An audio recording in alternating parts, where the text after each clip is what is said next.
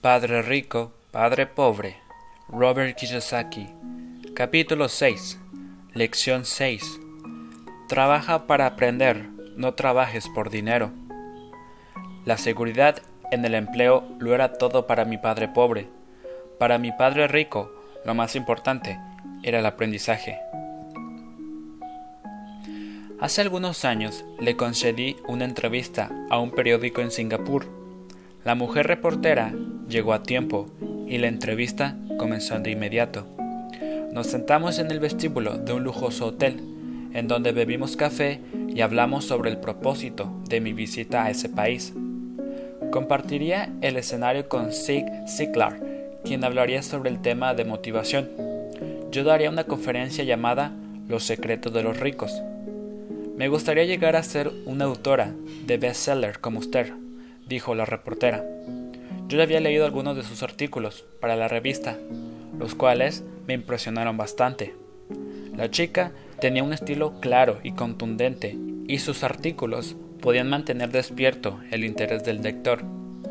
Tiene un estilo muy bueno, le dije, a manera de respuesta, que le impide alcanzar su sueño.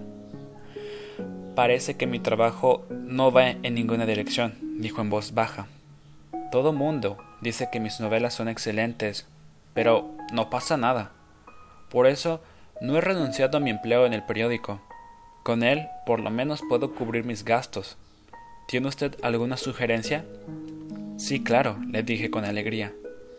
Tengo un amigo aquí en Singapur que dirige una escuela. En ella le enseñan a la gente a vender, mi amigo dirige cursos de ventas para muchas de las corporaciones más importantes del país. Creo que si tomaras uno de ellos, tu carrera mejoraría bastante.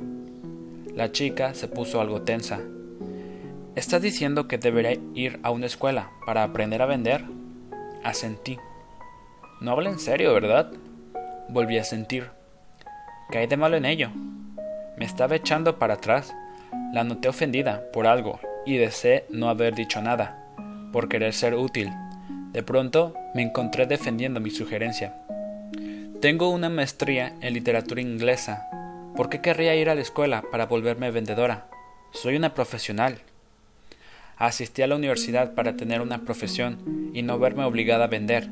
Odio a los vendedores. Lo único que quieren es dinero. Dígame, ¿para qué necesitaría estudiar ventas? La reportera ya estaba cerrando su portafolio. La entrevista había terminado. Sobre la mesa había una copia de uno de mis bestsellers anteriores. Lo levanté junto con las notas que ella había hecho en su blog. ¿Ve esto? le pregunté señalando sus notas. Ellas las miró. ¿Qué tienen? preguntó confundida. Deliberadamente las volví a señalar. En el papel ella había escrito Robert Kiyosaki autor de bestsellers.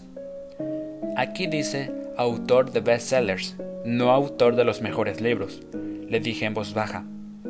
Ella abrió bien los ojos. Soy un escritor terrible, le expliqué. Usted es una gran escritora. Yo fui a la escuela para aprender a vender. Usted tiene una maestría. Si junta esos elementos, podría tener como resultado autora de bestsellers y autora de los mejores libros. La reportera me fulminó con la mirada. Nunca me rebajaría tanto como para aprender a vender. La gente como usted no tiene por qué escribir. Yo soy una escritora con un entrenamiento especializado. Usted es un vendedor. No es justo, dijo. Estaba que echaba chispas. Tomó el resto de sus notas y salió por las grandes puertas de vidrio a la húmeda mañana de Singapur. Al menos, la joven me sorprendió con un justo y favorable reportaje a la mañana siguiente. El mundo está lleno de gente inteligente, talentosa, educada y con dones, y esa gente nos rodea. Hace algunos días mi automóvil comenzó a fallar. Entré a un centro de servicio en donde un joven mecánico lo reparó en unos minutos. Con solo escuchar el motor supo que andaba mal en varias ocasiones me he encontrado con gente brillante y con mucha preparación que gana menos de 20 mil dólares al año. Un gestor de negocios que se especializa en el ramo médico me contó acerca de la enorme cantidad de doctores, dentistas y quiroprácticos que tienen problemas económicos. Todo este tiempo me la pasé creyendo que los dólares les llovían desde el momento que se graduaban. Fue este mismo asesor quien me dijo, solo les falta tener una habilidad más para alcanzar la riqueza. Esta frase significa que a la mayoría de la gente solo le hace falta aprender y dominar una habilidad más para hacer que sus ingresos se incrementen de manera exponencial. Y creo que ya mencioné anteriormente que la inteligencia financiera es la sinergia de contabilidad, inversión, conocimiento de mercados y conocimiento de la ley. Si se combinan estas cuatro habilidades técnicas, hacer dinero con el dinero se vuelve una actividad mucho más sencilla de, lo que la gente creería. Pero por desgracia, es lo que se refiere al tema económico. Lo único que casi todo mundo sabe hacer es trabajar más duro. El ejemplo clásico de la, de la sinergia de las habilidades que mencioné me lo da aquella joven reportera. Si ella fuera diligente y adquiriera las habilidades de ventas y conocimiento de mercados, sus ingresos se incrementarían dramáticamente. Si yo fuera ella, tomaría algunos cursos de publicidad y redacción promocional, así como de ventas. Luego, en lugar de trabajar en un periódico, buscaría un empleo en una agencia de publicidad. Incluso si el cambio implicara una disminución en ingresos, aprendería a comunicarse con ciertas fórmulas que son muy exitosas en la publicidad. Así también pasaría algún tiempo aprendiendo cómo funcionan las relaciones públicas, otra habilidad de gran importancia. La joven también aprendería cómo ganar millones por medio de la publicidad gratuita. Luego, por las noches y los fines de semana, podría escribir su gran novela. Así, cuando la terminara, sería capaz de vender su libro mejor, y poco tiempo después podría convertirse en una autora de bestsellers. Cuando se publicó Si quieres ser rico y feliz, no vayas a la escuela, mi primer libro, un editor me sugirió que le cambiara el nombre por La economía de la educación. Le dije que con un título como ese solo vendería dos copias, una a mi familia y la otra a mi mejor amigo. Y lo peor sería que tanto mi familia como mi amigo estarían a la espera de que se los regalara de todas formas. Elegimos el ofensivo título Si quieres ser rico y feliz, no vayas a la escuela, porque sabíamos que con el libro tendríamos muchísima publicidad. Yo estoy a favor de la educación y creo en las reformas educativas. Si no fuera así, entonces ¿por qué seguiría insistiendo en modificar nuestro anticuado sistema educativo? Pero elegí un título que me proporcionara más presencia en programas de televisión y radio porque estaba dispuesto a enfrentar la controversia. Mucha gente creyó que estaba loco de remate, pero el libro se vendió y se vendió. En 1969, cuando me gradué de la Academia de la Marina Mercante de los Estados Unidos, mi padre pobre, el maestro, se puso muy feliz. La empresa Standard Oil de California me contrató como tercer oficial para su flota de petroleros. Padre Rico sugiere, es importante que sepas un poco acerca de todo. El sueldo era bajo en comparación con lo que ganaban mis compañeros de clases, pero era adecuado para un primer empleo real tras salir de la universidad. La paga inicial era de unos 42 mil dólares al año, incluyendo horas extras. Además, trabajaba siete meses. Los otros cinco eran vacaciones. Si hubiera querido, en lugar de descansar esos cinco meses, habría podido ir a Vietnam con una compañía subsidiaria de transporte y así habría duplicado mi salario. Tenía una carrera muy prometedora frente a mí. Sin embargo, seis meses después renuncié al Standard Oil y me uní al grupo de Marina para aprender a volar. Mi padre pobre quedó devastado. Padre rico, en cambio, me felicitó. En la escuela y en los lugares de trabajo la mayoría de la gente apoya la noción de especializarse. Es decir, es muy popular pensar que, para ganar más dinero o ser ascendido, es necesario enfocarse en una sola actividad. Esta es la razón por la que, desde el principio, los médicos buscan un área de especialización como ortopedia o pediatría. Sucede lo mismo con los contadores, arquitectos, abogados, pilotos y miembros de otras profesiones. Mi padre pobre también era partidario de esta idea y por eso le emocionó mucho obtener su doctorado. A menudo admitía que las escuelas recompensaban a quienes estudiaban más y más sobre menos y menos temas. Padre Rico me alentó a hacer exactamente lo contrario. Es importante que sepas un poco acerca de todo, solía decir. Por esa razón, durante años trabajé en distintas áreas de sus compañías. Por algún tiempo trabajé en el departamento de contabilidad, aunque jamás habría sido contador. Padre Rico quería que aprendiera como un osmosis él sabía que me era fácil aprender términos especializados y que tenía una noción natural de lo que era importante y de lo que no. También trabajé como botones y albañil, en ventas, en reservaciones y mercadeo. Padre Rico nos estaba preparando a Mike y a mí y por eso insistía en que asistiéramos a las reuniones que tenía con sus banqueros, abogados, contadores y corredores quería que supiéramos un poco acerca de cada uno de los aspectos de su imperio. En cuanto renuncié a mi muy bien remunerado empleo en la Standard Oil, mi padre pobre tuvo una conversación muy honesta conmigo.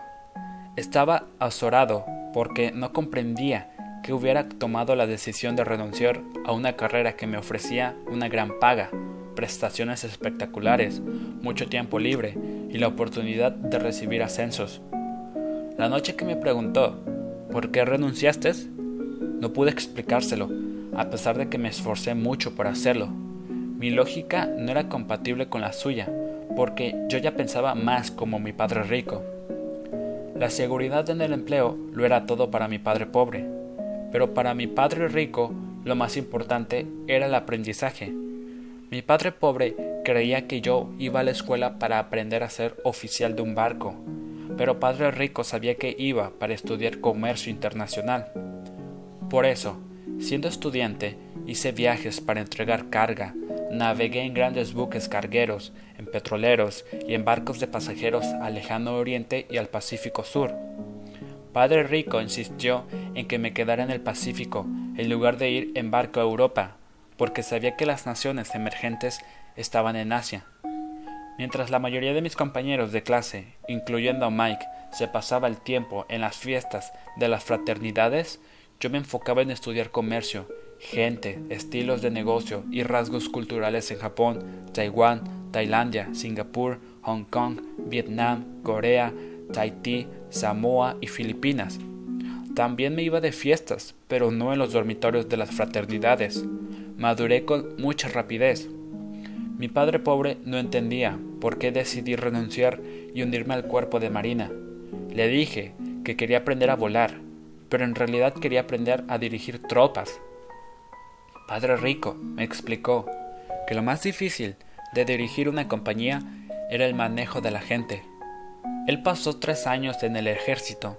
Mi padre pobre estuvo exento del servicio, pero Padre Rico apreciaba mucho la posibilidad de aprender a guiar a otros hombres en situaciones peligrosas.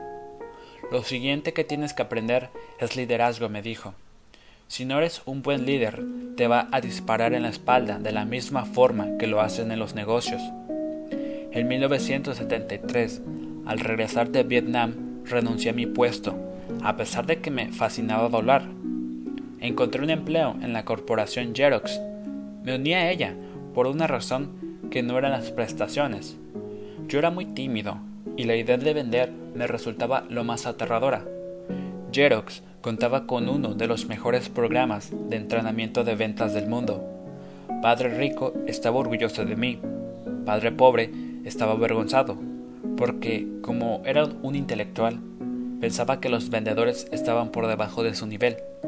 Trabajé en Xerox cuatro años hasta que superé mi miedo a tocar puertas y ser rechazado. En cuanto me pude mantener de manera constante entre los cinco mejores vendedores, volví a renunciar y continué mi camino. Dejé atrás otra gran carrera en una excelente compañía. En 1977 fundé mi primera empresa. Padre Rico nos preparó a Mike y a mí para hacernos cargos de compañías, pero había llegado el momento de aprender a darles forma, a armarlas.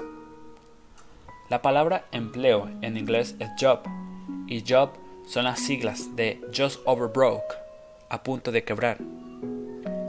Lo primero que fabriqué fueron carteras de nylon y velcro. Las manufacturaban en el lejano oriente y luego eran enviadas a una bodega en Nueva York, cerca de la escuela a la que asistí siendo más joven. Para entonces, mi educación formal ya había terminado, por lo que era momento de poner a pruebas mis alas. Si fallaba, iría directo a la quiebra. Padre Rico creía que lo mejor era quebrar antes de cumplir 30 años. Así todavía tienes tiempo para recuperarte, solía decir. Mi primer cargamento de carteras salió de Corea hacia Nueva York en la víspera de mi cumpleaños número 30. Hoy en día concreto negocios a nivel internacional, y tal como me alentó mi padre rico a hacerlo, continuó buscando en las naciones en desarrollo. Mi compañía de inversión se enfoca en países de Sudamérica y Asia, así como en Noruega y Rusia. Por ahí se dice que la palabra empleo en inglés es job y job son las siglas de just over broke, a punto de quebrar. Por desgracia, hay millones de personas que pueden constatar lo anterior, debido a que en la escuela no se considera que la financiera sea un tipo de inteligencia. Casi todos los trabajadores tienen que vivir por debajo de sus posibilidades. Trabajan y pagan sus recibos y facturas. También hay otra terrible teoría de administración que asegura, los empleados trabajan solo lo suficiente para no ser despedidos y los dueños pagan solo lo suficiente para que los empleados no renuncien.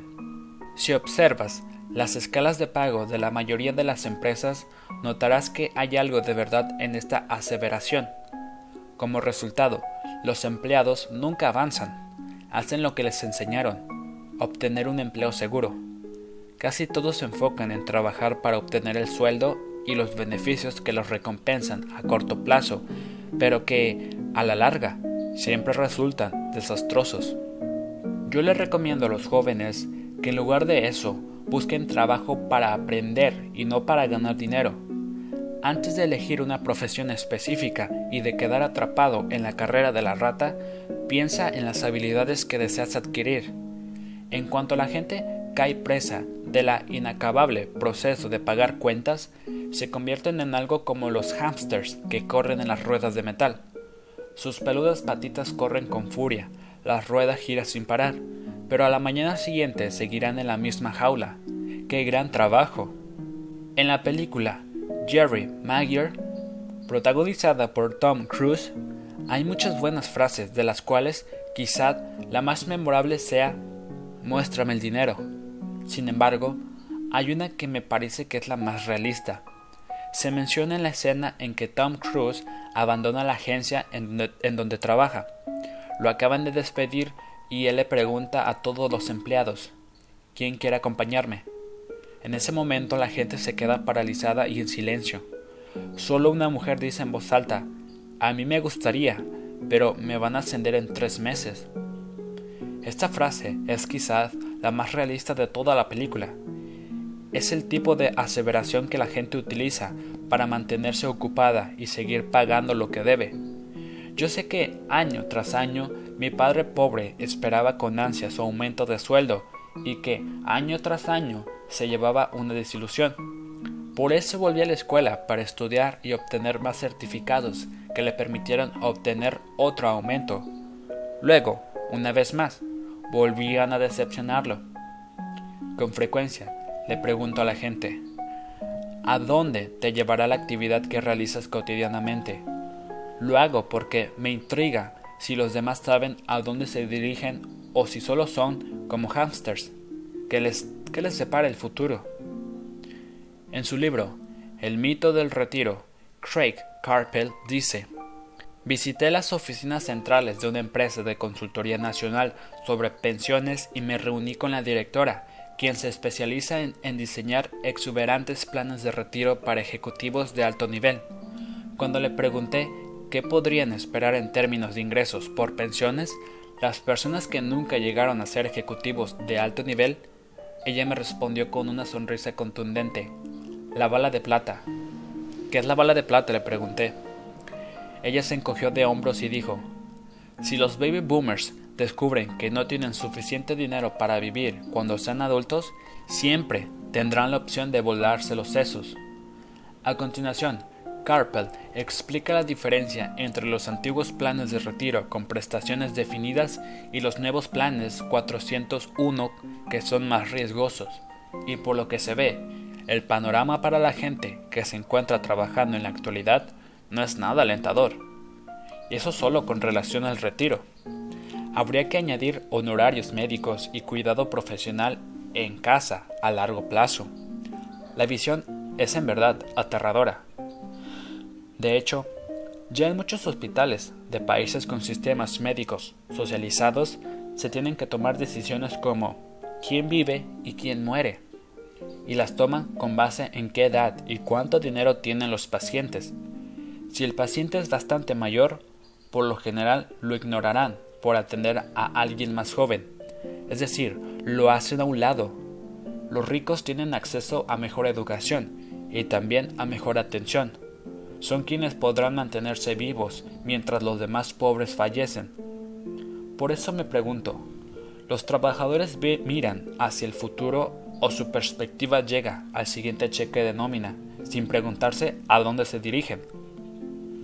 Cuando hablo con adultos que quieren ganar más, siempre les recomiendo lo mismo, que contemple con detenimiento qué ha sido de su vida, en lugar de solo trabajar para obtener dinero y seguridad, conceptos cuya importancia reconozco. Les sugiero que consigan un segundo empleo en el que puedan adquirir otra habilidad. Si quieren aprender a vender, con frecuencia recomiendo unirse a una empresa de mercadeo de redes, también conocido como mercadeo multinivel. Algunas de estas empresas tienen excelentes programas de entretenimiento que les ayudan a la gente a enfrentar su miedo, al fracaso y al rechazo, factores que siempre impiden tener éxito. A largo plazo, la educación siempre es más valiosa que el dinero. No obstante, cada vez que sugiero lo anterior, me responden cosas como, oh, eso es demasiado problemático, o solo quiero dedicarme a las actividades que me interesan. Si me dicen, eso es demasiado problemático, entonces pregunto, entonces, ¿preferiría trabajar toda su vida y cederle el 50% de lo que gana al gobierno? Y si me dicen, solo quiero dedicarme a las actividades que me interesan, respondo, bueno, a mí no me interesa ir al gimnasio, pero lo hago porque quiero sentir mejor y vivir más tiempo. Por desgracia, es bastante cierto el antiguo refrán. No puedes enseñarle trucos nuevos a un perro viejo. A menos que una persona esté acostumbrada al cambio, es muy difícil que lo acepte. Sin embargo, a aquellos que titubean respecto a la idea de trabajar para aprender algo nuevo, les puedo decir lo siguiente para que se animen. Vivir la vida es algo muy parecido a ir al gimnasio. Lo más difícil es decidirse a empezar, pero cuando se supera esa etapa es mucho más sencillo. En muchas ocasiones me ha dado flojera ir a hacer ejercicio, pero ya estando el movimiento en el gimnasio, comprendo que es un gran placer, y para cuando termina la rutina me siento muy contento de haberme convencido de ir. Si no estás dispuesto a trabajar para aprender algo nuevo y en lugar de eso insistes en especializarte en un alto nivel de tu ramo, asegúrate de que en la compañía para la que trabajes haya sindicato. Los sindicatos fueron creados para proteger a los especialistas. Después de que mi padre se enemistó con el gobernador, tomó el puesto de líder del sindicato de maestros de Hawái. Alguna vez me dijo que era el puesto más difícil que había tenido en su vida. Padre Rico, en cambio, se pasó la vida esforzándose para evitar que surgieran sindicatos en sus empresas. Tuvo éxito porque, aunque los sindicatos fueron una amenaza constante, él siempre tuvo la capacidad de enfrentarlos. En lo personal, no me inclino por ninguna de las dos opciones, porque puedo entender las necesidades y los beneficios de ambas. Si lo haces lo que te recomiendan en la escuela y te especializas a gran nivel, entonces trata de conseguir protección sindical. Por ejemplo, si yo hubiera continuado mi carrera como piloto, habría tenido que buscar una empresa con un sindicato poderoso. ¿Por qué? Porque habría dedicado mi vida entera a obtener conocimientos y habilidades que son útiles en una sola industria, y si me viera obligado a salir de esta, ya no sería valioso en ningún otro ámbito. Si un piloto ya mayor de edad, con 100.000 horas de transporte en vuelos de aerolínea y un sueldo de 150 mil dólares al año, se quedara sin trabajo, le resultaría muy difícil encontrar un empleo con un sueldo igual de alto, dando clases en una escuela. Las habilidades no necesariamente son transferibles entre las distintas industrias, es decir, las habilidades por las que les pagan a los pilotos en la industria de las aerolíneas comerciales no son tan importantes en el ámbito de la enseñanza. Sucede lo mismo con los médicos hoy en día. Debido a, todos los cambios en el área de la salud, muchos especialistas están teniendo que conformarse con trabajar a través de organizaciones como las que proveen servicios médicos en paquete para las aseguradoras. Los maestros que siempre han trabajado en escuelas definitivamente también tienen que pertenecer al sindicato de maestros, que por cierto es en la actualidad el más grande y con mayores recursos de los Estados Unidos. Además, la Asociación Nacional de la, Educación tiene una tremenda influencia política.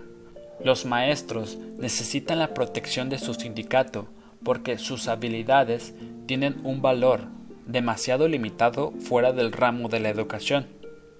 Por lo anterior, la regla a seguir es, si te especializas a alto nivel, entonces también te debes sindicalizar.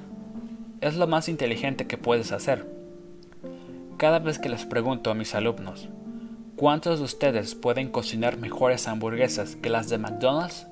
Casi todos levantan la mano. Luego les pregunto, entonces, si la mayoría puede cocinar mejor que en un McDonald's, ¿por qué ellos hacen más dinero que ustedes? La respuesta es obvia, porque McDonald's es excelente en lo que se refiere a sistemas de negocios. Mucha gente con talento continúa siendo pobre porque se enfoca en crear una mejor hamburguesa, pero no sabe nada respecto a sistemas de negocios. Tengo un amigo en Hawái que es un gran artista y gana una cantidad bastante respetable de dinero. Un día recibió la llamada del abogado de su madre, quien le dijo que ella había heredado 35 mil dólares. Eso fue lo que quedó de la herencia después de que el gobierno y el mismo abogado tomaran su tajada. De inmediato, mi amigo vio la oportunidad de mejorar su negocio con algo del dinero que acababa de heredar. Lo usaría para anunciarse Dos meses después, su primer anuncio, a cuatro tintas en plana completa, apareció en una costosa revista para gente de mucho dinero. El anuncio salió tres meses, pero nadie lo contactó y la herencia se esfumó. Ahora mi amigo quiere demandar a la revista por haberlo representado mal. Este es el caso típico de alguien que puede hacer hamburguesas maravillosas, pero que no sabe nada de negocios. Cuando le pregunté qué había aprendido, su única respuesta fue que los vendedores de publicidad son unos estafadores. Luego le pregunté si estaría dispuesto a tomar un curso de ventas y de mercadeo directo. Su respuesta fue, no tengo tiempo y no quiero desperdiciar mi dinero. El mundo está repleto de personas pobres con gran talento. Muy a menudo carecen de medios, batallan en el aspecto económico o ganan menos de lo que podrían, no por lo que saben, sino por lo que ignoran. Se enfocan en perfeccionar las habilidades que les sirven para crear mejores hamburguesas, pero no desarrollan las que les permitirían venderlas y hacerlas llegar a sus clientes. Tal vez las hamburguesas de McDonald's no son las mejores, pero esta empresa sí es la más competente en lo que se refiere a ventas y distribución de un alimento básico y promedio. Padre pobre quería que yo me especializara, porque creía que esa era la manera de obtener un mejor sueldo. Incluso después de que el gobernador de Hawái le dijera que ya no podría trabajar en el gobierno. él siguió alentándome para que me especializara. Luego se adhirió a la lucha sindical de los maestros e hizo campaña para conseguir mayor protección y prestaciones para estos profesionales tan altamente preparados. Aunque Padre Pobre y yo discutíamos con frecuencia, él nunca aceptó que entre más te especializas, más te atrapa y te hace depender de ella esa misma especialización. Padre Rico nos recomendó a Mike y a mí que siguiéramos entrenándonos. Es lo mismo que hacen muchas empresas. Encuentran a un joven y genial estudiante que acaba de salir de la escuela de negocios y empieza a prepararlo para que se haga cargo de la empresa algún día. Estos inteligentes jóvenes no se especializan en una sola área. Los van pasando de departamento en departamento para que aprendan todos los aspectos de los sistemas de negocios. Con frecuencia, los ricos entrenan a sus hijos o a los de alguien más. Al hacerlo, estos adquieren un conocimiento general de las operaciones del negocio y de la forma en que los distintos departamentos se relacionan. Entre la gente de la generación de la Segunda Guerra Mundial, se consideraba mala idea andar saltando de empresa en empresa. Ahora, sin embargo, se empieza que es una estrategia inteligente.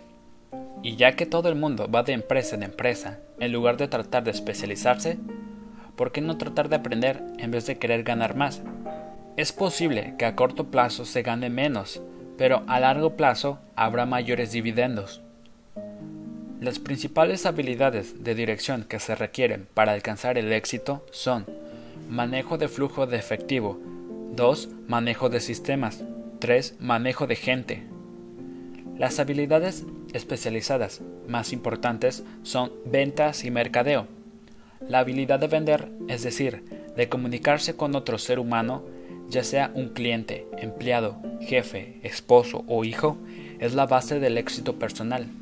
Las habilidades de comunicación, como escribir, hablar y negociar, son fundamentales para tener una vida llena de triunfos. Son habilidades en las que yo mismo trabajo de manera constante, voy a cursos o compro material educativo para ampliar mi conocimiento.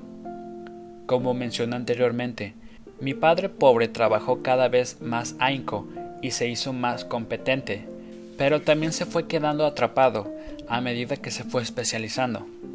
A pesar de que su sueldo aumentó, las opciones disminuyeron. Poco después de que quedó sin posibilidades de trabajar en el gobierno, descubrió cuán vulnerable era en el aspecto profesional. Fue algo similar a cuando los atletas se, lesionan o llegan a ser demasiado viejos para continuar jugando.